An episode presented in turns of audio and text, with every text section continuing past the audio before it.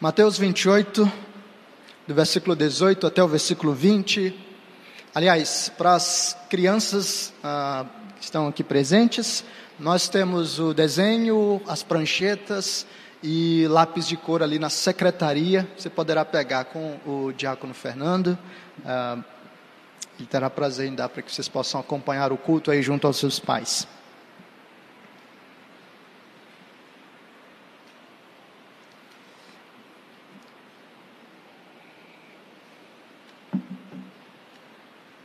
Mateus 28, de 18 a 20, assim nos diz a palavra do Senhor. Jesus, aproximando-se, falou-lhes, dizendo: Toda autoridade me foi dada no céu e na terra. Ide, portanto, fazei discípulos de todas as nações, batizando-os em nome do Pai, e do Filho e do Espírito Santo, ensinando-os a guardar todas as coisas que vos tenho ordenado e eis que estou convosco todos os dias, até a consumação do século. Essa é a palavra do Senhor. Vamos orar? Senhor Deus, nos ensina por amor do teu nome.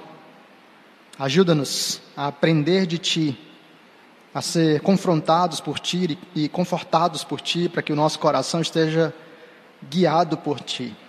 Dá-nos a tua graça, nós pedimos, em nome de Jesus. Amém.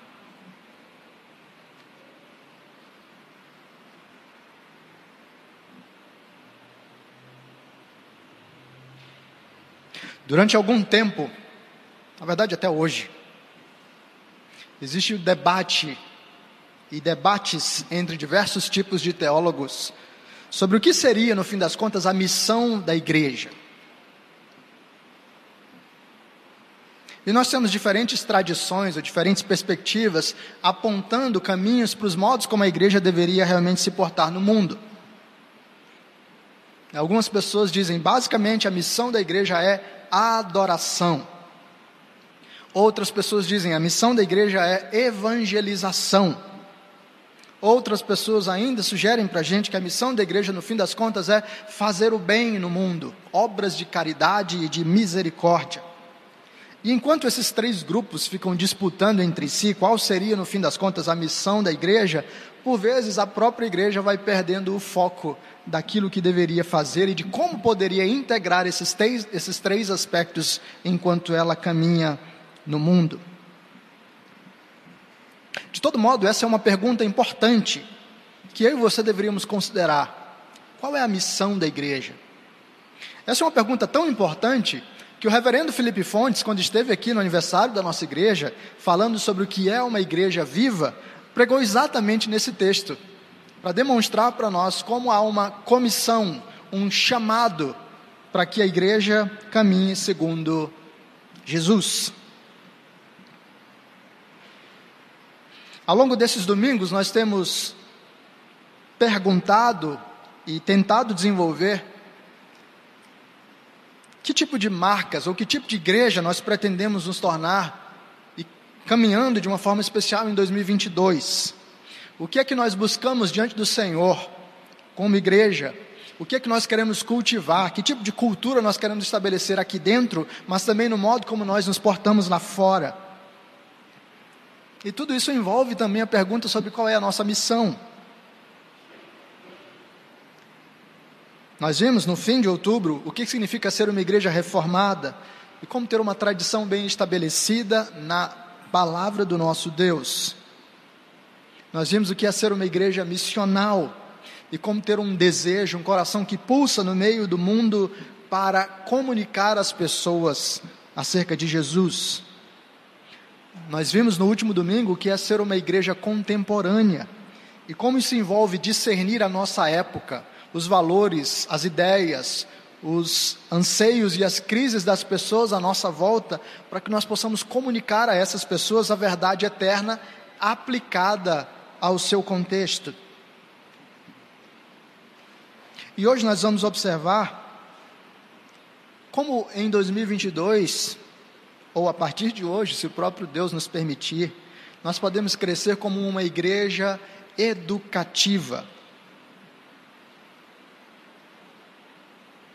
A palavra educativa pode ser um tanto ah, confusa em algum sentido, ela pode nos guiar numa direção errada.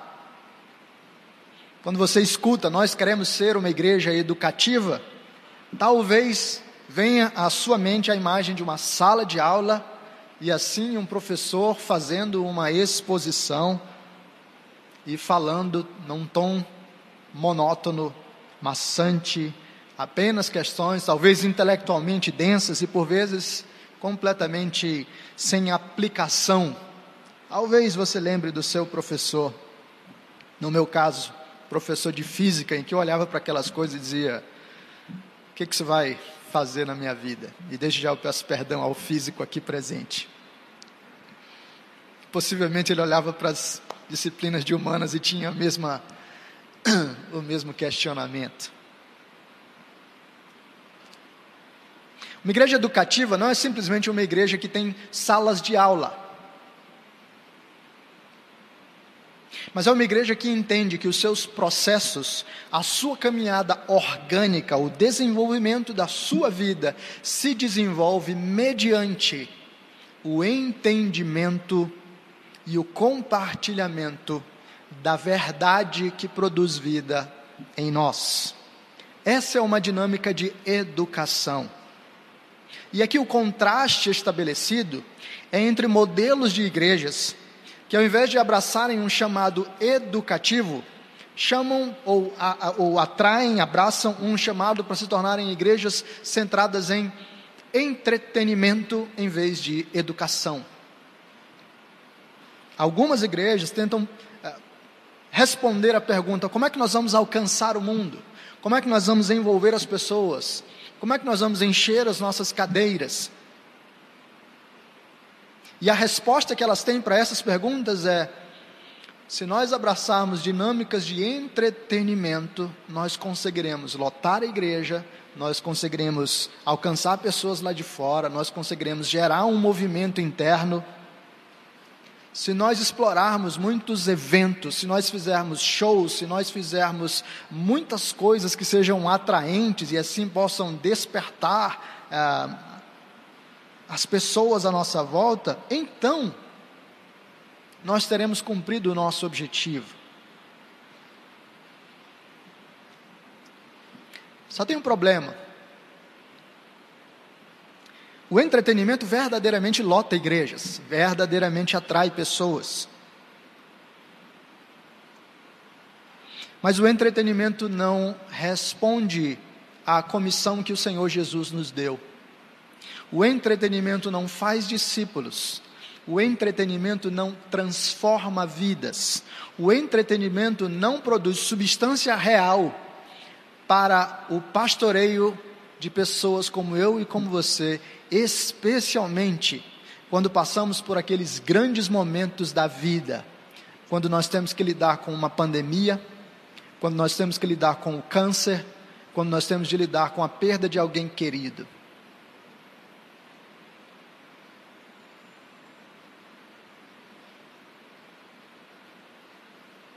Jesus providencia uma comissão para os seus discípulos, para a sua igreja. E esse chamado do Senhor, essas palavras finais do Senhor para os seus discípulos, envolvem algumas das dinâmicas que nós já temos é, mencionado, mas certamente nos falam sobre a importância de caminharmos como uma igreja educativa. Nesse último discurso do Senhor Jesus, nesse chamado do Senhor, nós temos pelo menos três aspectos fundamentais apresentados para nós que dirigem o modo como nós vamos olhar e nos tornar uma igreja discipuladora ou uma igreja educativa. Quando nós olhamos para esse texto, nós temos a descrição da autoridade, a descrição do chamado e a descrição da promessa ou da nossa esperança.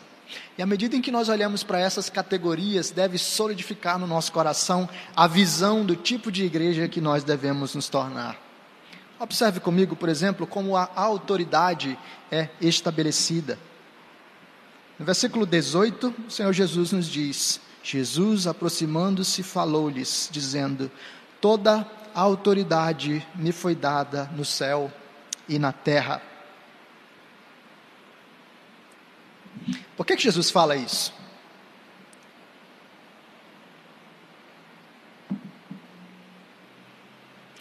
Aqueles discípulos já estão tendo uma visão extremamente gloriosa. Eles estão diante do Cristo ressurreto. Eles estão vendo alguém que morreu, eles viram morto e que agora está vivo diante deles. A presença de Jesus diante daqueles discípulos já é suficientemente impactante acerca da sua majestade, acerca do seu poder. Mas Jesus não quer apenas que eles tenham a intuição do poder e da majestade de Cristo, Jesus quer que eles tenham o claro discernimento de quem é que está falando e enviando da forma como ele está fazendo. Por isso, o próprio Senhor Jesus afirma verbalmente: toda a autoridade me foi dada no céu e na terra. Jesus prepara o terreno para o chamado. E a preparação do terreno é convidar os seus discípulos a contemplá-lo.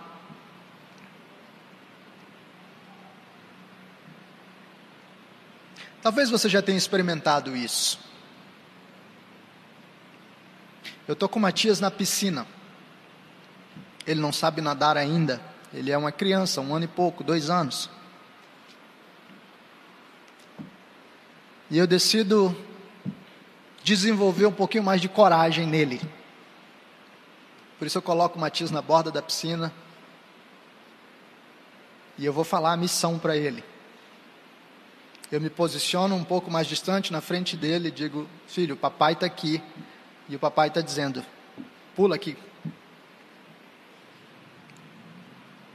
Eu estou providenciando uma base antes de dar a missão, para que o meu filho entenda que na base, na autoridade daquele em quem ele pode confiar, ele poderá cumprir a sua missão e se jogar na piscina sem afundar e morrer.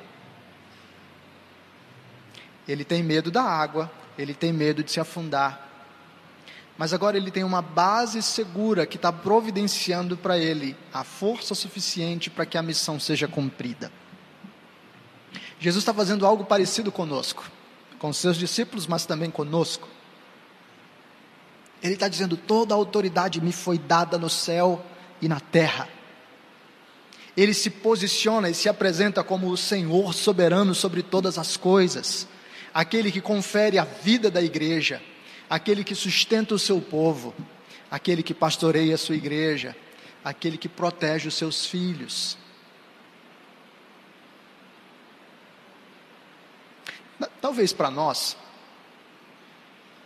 a necessidade desse tipo de reafirmação nem seja tão ah, claramente percebida ou necessária num primeiro momento. Até aqui nós temos vivido em um país relativamente tranquilo para ser cristão. Falar de Jesus não é exatamente um crime. E por isso ter que ficar sendo reafirmados acerca de, olha, Cristo é a sua segurança. Por isso você pode viver como cristão no mundo. Não é algo tão uh, apelativo para nós. Mas entenda o seguinte: primeiro, essa é essa já seria uma grande questão para os discípulos do Senhor após a sua subida eles seriam perseguidos, por vezes eles olhariam seus irmãos morrendo pela sua fé, eles seriam espalhados pelas regiões da Ásia Menor. Por vezes eles teriam a impressão de que a igreja morreu. E Jesus reafirma: Eu tenho toda a autoridade no céu e na terra. Mas não apenas naquela época, na nossa época, Existem pessoas em outros lugares do mundo que agora mesmo precisam dessa visão e dessa lembrança constante. Toda autoridade me foi dada no céu e na terra. E é na base da autoridade e do senhorio de Cristo que eles podem viver com segurança, mesmo sendo perseguidos pelo Estado, mesmo sendo perseguidos por seus eh, vizinhos e por outras pessoas. Mas além disso, irmãos, nós precisamos guardar essa mensagem no nosso coração, porque poderá chegar o dia em que eu e você precisaremos nos agarrar a isso fortemente. Ainda que César se levante, reivindicando a autoridade absoluta sobre a vida de cada cidadão, nós podemos dizer: toda autoridade foi dada a Cristo. E nessa autoridade eu sigo, nessa autoridade eu vivo, nessa autoridade eu falo as coisas que precisam ser ditas com coragem, com firmeza e com amor. Jesus estabelece a sua autoridade. Mas o texto se move da autoridade para o chamado, porque após preparar a base, Jesus faz efetivamente a descrição da missão. Ide, portanto, fazei discípulos de todas as nações, batizando-os em nome do Pai e do Filho e do Espírito Santo, ensinando-os a guardar todas as coisas que vos tenho ordenado. Talvez você lembre do que nos disse o reverendo Felipe. Esse ide aqui não é exatamente um imperativo. Portanto, ele não é parte do mandamento. Jesus está descrevendo indo, enquanto nós vamos, ou enquanto vocês vão, façam discípulos de todas as nações. E vocês vão fazer discípulos de todas as nações, batizando essas pessoas em nome do Pai, do Filho e do Espírito Santo. E ensinando essas pessoas a guardar, a observar todas as coisas que eu vos tenho ordenado.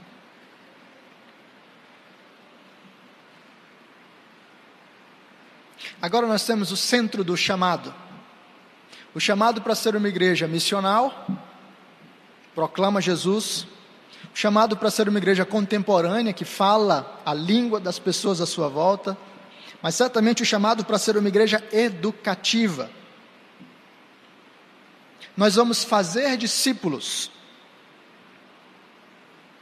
E fazer discípulos, irmãos, é menos do que confiar em um tipo de pregação especial, um impacto único e exclusivo realizado por um tipo de mensagem poderosa, e muito mais uma caminhada desenvolvida eu dei o exemplo aqui da Francisca, que era discipulada pela Joaquina. Como é que acontece esse discipulado? Todos os dias as duas se encontram na sala de aula. Todos os dias a Joaquina exerce sua influência de pouquinho em pouquinho. Um cabelo de uma cor, uma tatuagem de uma cor, a palavra de uma cor. Esse discipulado acontece por meio das conversas, dentro de sala de aula e fora de sala de aula Acontece enquanto as duas se encontram para brincar na casa de uma ou da outra, quando elas saem juntas e vão ao cinema assistir um filme, ou comentam sobre as últimas histórias da escola.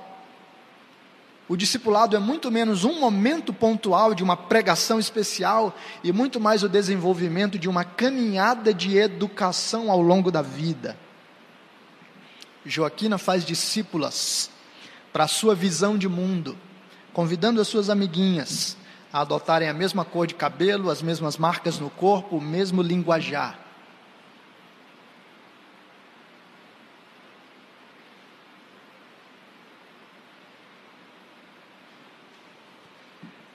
E não é surpresa, ou não deveria ser surpresa para nós,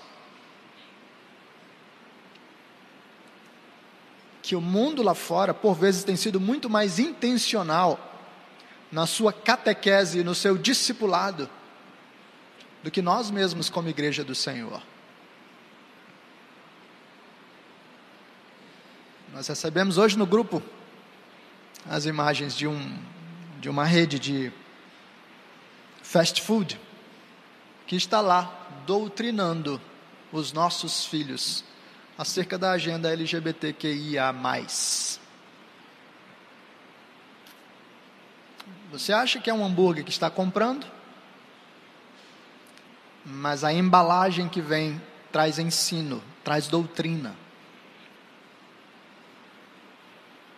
A resposta para isso não é o isolamento do mundo.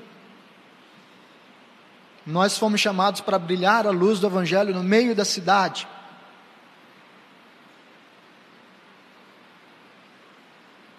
Mas nós devemos estabelecer alguns limites.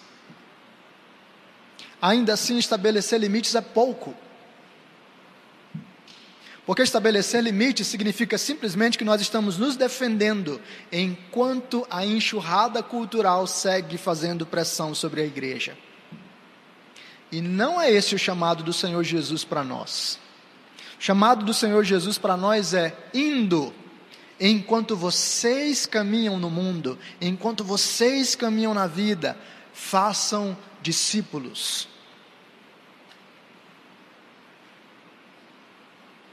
Significa que em vez de nós simplesmente fecharmos as portas da igreja aqui para dizer vamos ficar aqui dentro protegidinhos porque o mundo lá fora está caindo, nós vamos para o meio do mundo para mostrar o que é a vida segundo o Evangelho.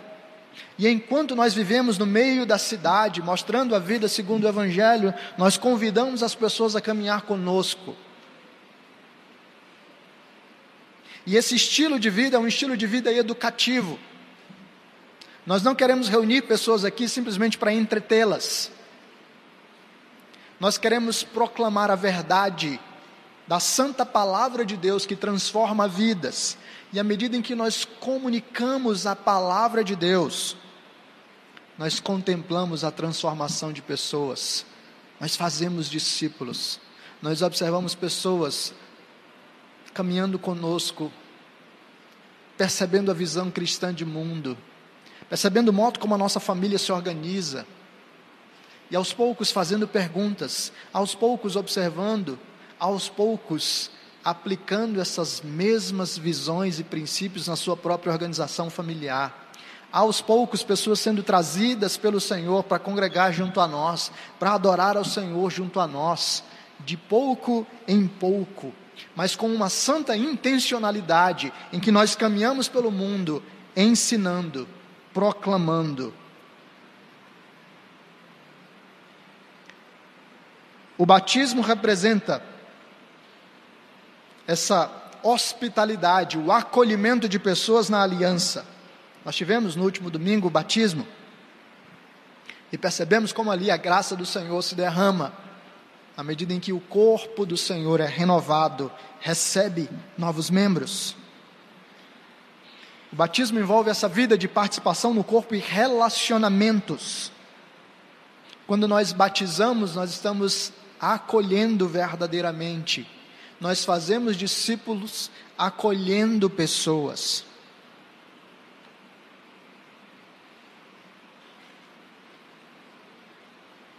O batismo é em nome do Pai, do Filho e do Espírito Santo, o que significa que o batismo é realizado segundo o Deus verdadeiro e a doutrina verdadeira. O ato de acolher pessoas envolve uma dinâmica de teologia e de verdade que precisa estar presente. Mas além disso, Jesus nos diz: vocês vão ensinar esses discípulos a guardar, a observar, a obedecer tudo aquilo que eu vos tenho dito. Esse não é simplesmente um tipo de ensino impositivo em que nós dizemos você tem que fazer isso, você tem que fazer aquilo, você não pode cortar o cabelo, não pode usar calça, não pode assistir televisão e não pode jogar futebol. Não é essa a nossa ideia. Ensinar a guardar tudo aquilo que Jesus nos tem dito, aquilo que o Senhor Jesus nos deixou, não é simplesmente estabelecer uma lista daquilo que pode e daquilo que não pode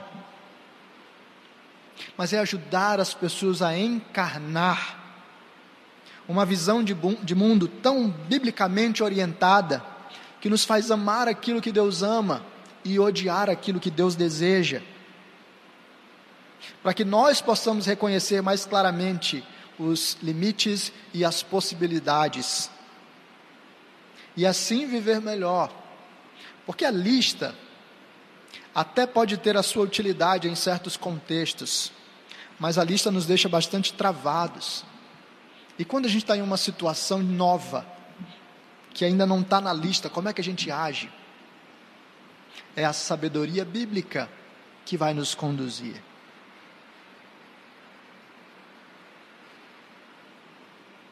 Uma igreja educativa é aquela que insere pessoas no corpo mediante o reconhecimento e a fé no Evangelho. Uma igreja que faz discípulos para que eles guardem aquilo que Cristo ensinou, reconhece que alguém só pode guardar e obedecer aquilo que aprendeu, aquilo que conhece. E por isso nós valorizamos a doutrina, o ensino, a verdade como um elemento importantíssimo para direcionar a nossa experiência cristã. Lembre-se que a verdadeira espiritualidade não é só conhecimento, mas a verdadeira espiritualidade jamais despreza essa dimensão. Como igreja educativa, nós queremos que as nossas programações girem em torno da palavra. Mesmo quando não forem é, programações e encontros de estudo bíblico ou de exposição bíblica, nós queremos que elas sejam motivadas pela palavra. Nós fazemos um encontro para discutir churrasco e comer churrasco. Glória a Deus por isso. Se tivéssemos pentecostais aqui, esse seria o momento da gente dar um aleluia. A motivação por trás disso é a motivação bíblica de quem entende de que nós fazemos discípulos à medida em que caminhamos juntos.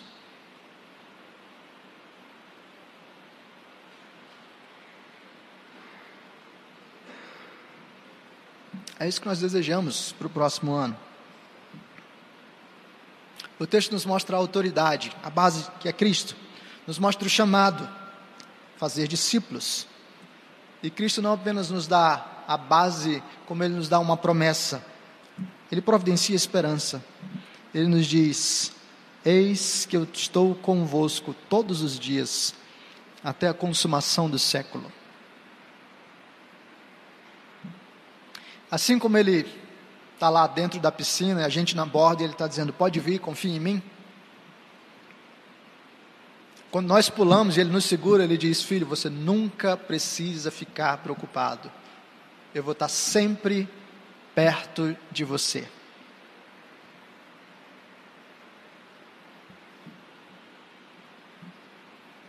É curioso que até mesmo o tempo presente seja utilizado.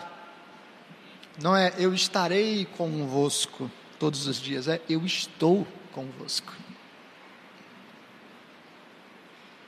Aqui nós temos encorajamento, graça, força para fazer discípulos no mundo sabendo que naqueles momentos em que nós não tivermos as palavras certas para falar, naqueles momentos mais difíceis, naqueles momentos em que nós tivermos as nossas próprias crises, nós temos a companhia, a garantia e o cuidado do nosso bondoso Deus.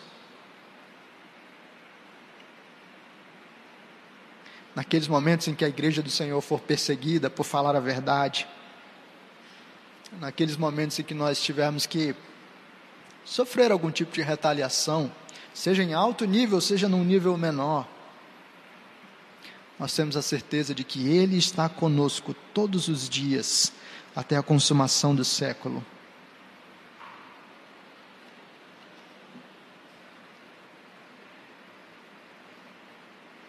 Nós somos chamados para ser uma igreja educativa.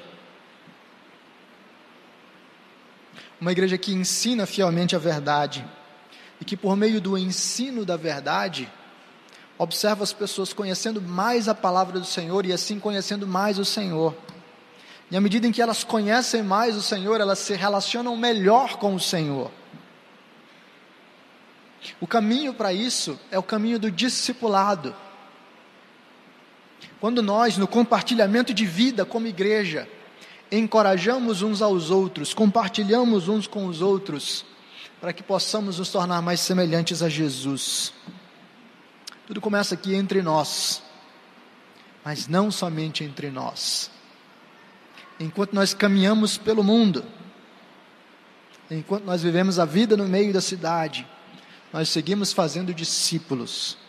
E dentre essas pessoas com as quais nós nos relacionamos, e intencionalmente buscamos influenciar com a luz do Evangelho, nós perceberemos alguns sendo batizados e recebidos em nosso meio, alguns aprendendo a guardar tudo aquilo que o Senhor Jesus nos disse.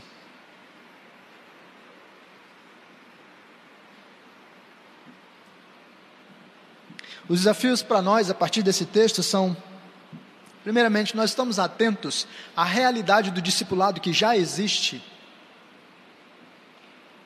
Você sabe que você é discípulo de alguém? Você tem clareza quanto a isso?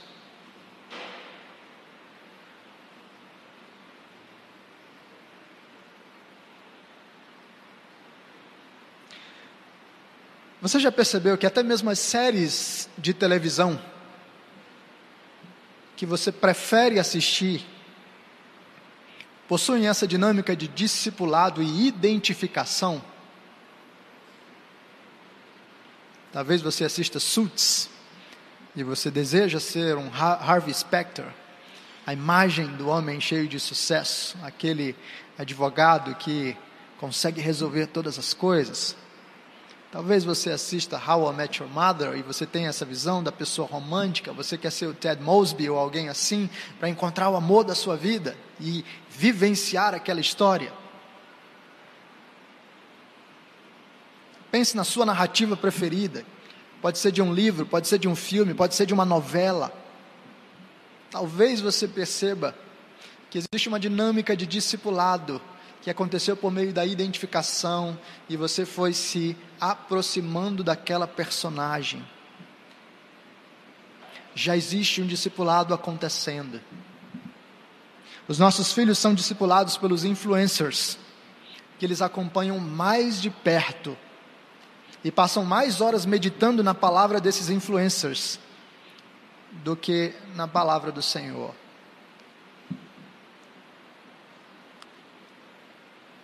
Você é discípulo de quem? Quem é que você imita?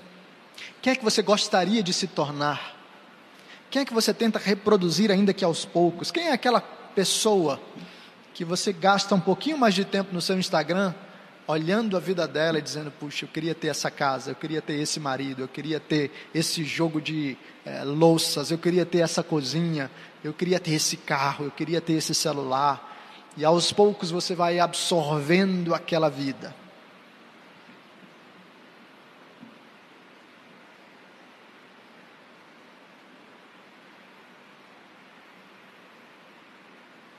Segundo, você está fazendo discípulos. Todos nós somos discípulos de alguém ou de alguma coisa. Mas nós estamos atentos ao chamado de Cristo, à comissão de Cristo para nós, e nós temos dado movimentos intencionais nessa direção de fazer discípulos. Não é que você vai se apresentar diante do mundo como um guru. Pelo amor de Deus, não faça isso. Provavelmente as pessoas vão se afastar de você quando você se posicionar assim. Mas existem amigos à sua volta que precisam de conselhos. Você pode fazer isso intencionalmente a partir do Evangelho. Existem vizinhos seus que poderiam ouvir uma palavra sobre o que é o dia de ação de graças nessa semana. Não estou falando de um discurso de 15 minutos. Estou falando de um cartãozinho que você diz: é dia de agradecer. Deus tem dado tantas bênçãos para nós. Pequenas coisas que ajudem intencionalmente as pessoas a perceberem o mundo a partir de uma visão mais bíblica. Você ora pelos seus colegas de trabalho, você ora pelos seus vizinhos, você está atento aos pais das crianças que estudam junto com seus filhos. Você está fazendo discípulos intencionalmente?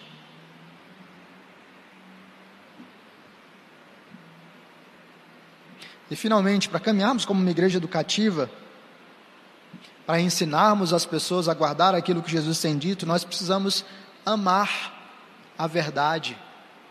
Apreciar o ensino, ser guiados pela palavra do Senhor. Essa é uma realidade pela qual você anseia. Você tem buscado o Senhor na palavra, você tem buscado conhecer mais do Senhor. Você medita sobre as coisas que você recebe aqui na escola dominical, no culto, nos estudos da quarta-feira. Você tem um plano de leitura bíblica e desenvolve esse plano com consistência.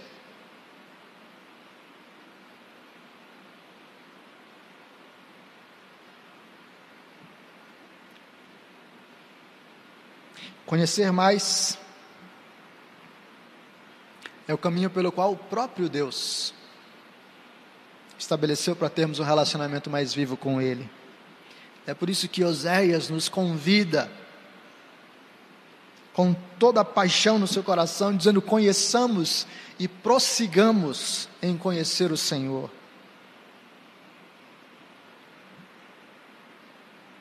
E no fim das contas, esse chamado, essa grande comissão do Senhor Jesus nos apresenta o Santo Evangelho.